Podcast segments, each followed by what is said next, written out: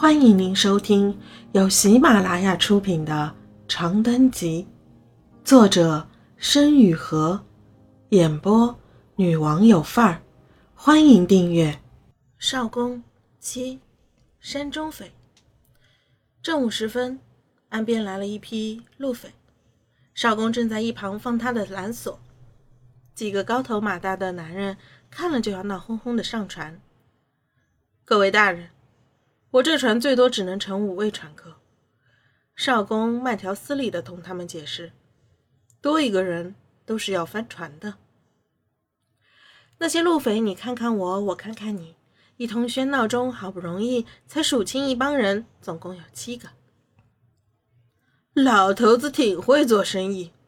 为首的那个暗笑一声，操起刀就往少公脖子上架。不想死的话。就开船。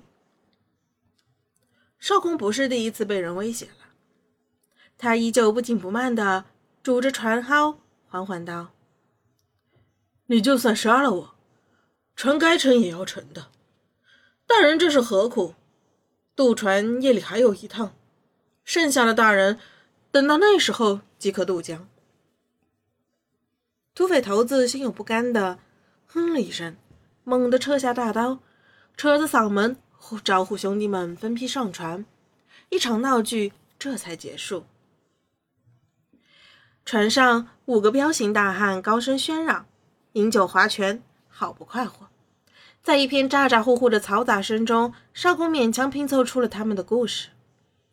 为首的大哥叫做杰，或者杰，十多年前就在陇南山里落草为寇，他的母亲早逝。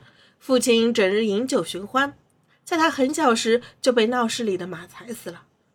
杰无处可去，这才想到自立为匪，劫掠路人粮草，经营谋生。杰的生存之道渐渐稳定后，也招来了几个小弟，其中一个就是在船上同他勾肩搭背的二山。二山不是本地人，说话总带着些陕北口音，面目贼眉鼠眼。他看似和杰关系最好。可态度最为唯唯诺诺，不知道前些年发生了什么，才落得这个地步。剩下三人自成一团，相貌辨别不出太大差异，个个高壮如牛，看上去倒像是劫花钱雇来的打手。与杰和二山不是很亲近，言语间杰提到了最近那桩生意，劫了十来车。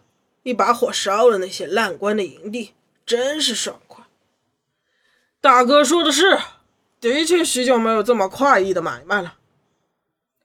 少公神色一凛，意识到他们说的是什么。朝廷前些日子派出中央官员经剑南道至陇南赈灾，赈灾粮款迟迟不到，灾情久不缓解，令京上大怒，严惩呃此事沾边的几个官员。谁成想，幕后的真正魁首，竟然是匪患。那些灾民真是可恶，被缠上是甩也甩不掉，砍又砍不尽，蝗虫似的遭人烦。杰朝江里吐了口唾沫，拄着刀，皱眉看向地平线的远端。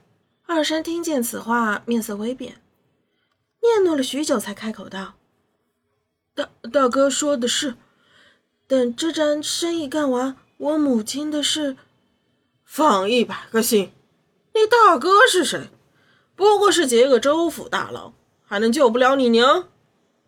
二山这才松下一口气，话也多了起来。多谢大哥出手相助。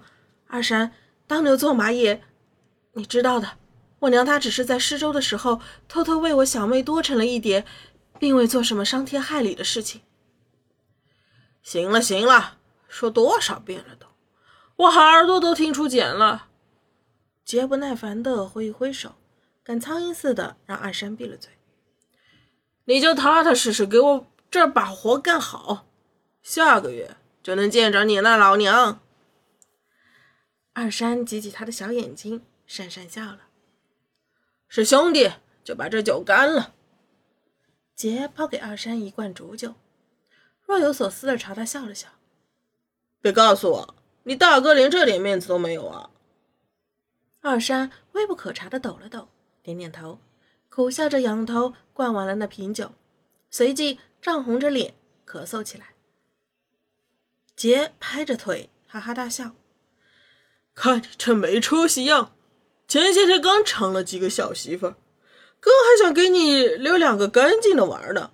就你这架势，你可怎么讨人家小娘子欢心？嗯？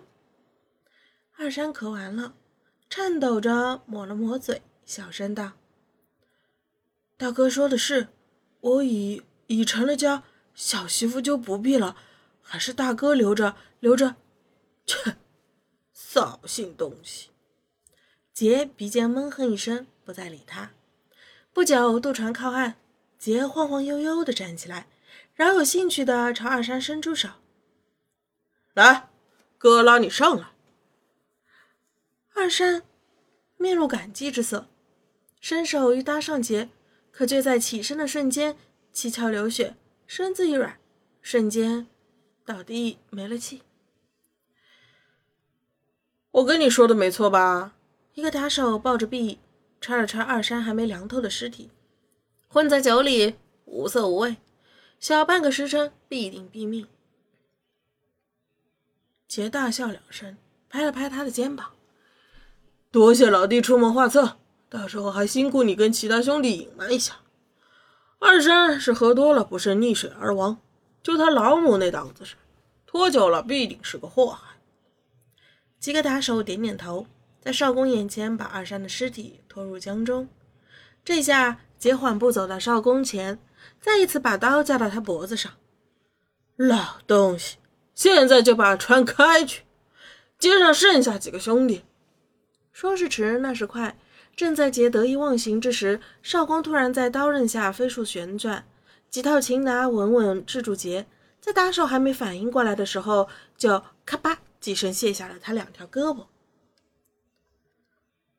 我说过不问他人事，他冷冰冰的开口，但前提你也得是个人。少公一甩胳膊，把杰扔入江中。面对几个冲上前来的打手，他折了折手腕，微微一笑。这就是山中匪的故事。听众朋友，本集已播讲完毕，请订阅专辑，下集精彩继续。